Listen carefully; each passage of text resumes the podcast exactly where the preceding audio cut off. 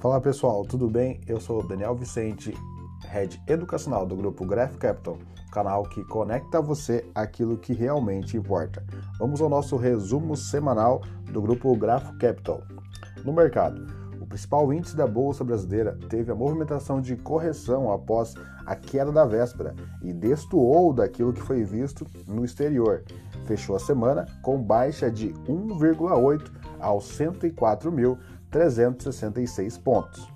Na política, o destaque fica para a indicação de Cláudio Cajado, do PP, como relator do projeto de lei complementar do novo arcabouço fiscal.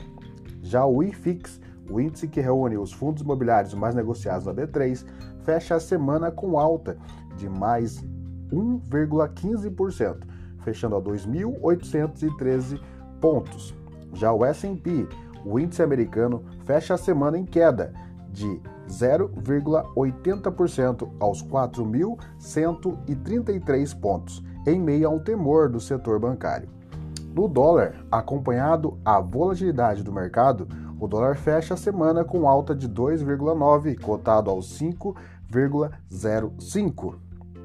Essas são o resumo semanal da semana até o dia 22. Eu sou Daniel Vicente, head educacional do grupo Graph Capital, o canal que conecta a você aquilo que realmente importa. Deus te abençoe, tamo junto e é só o começo.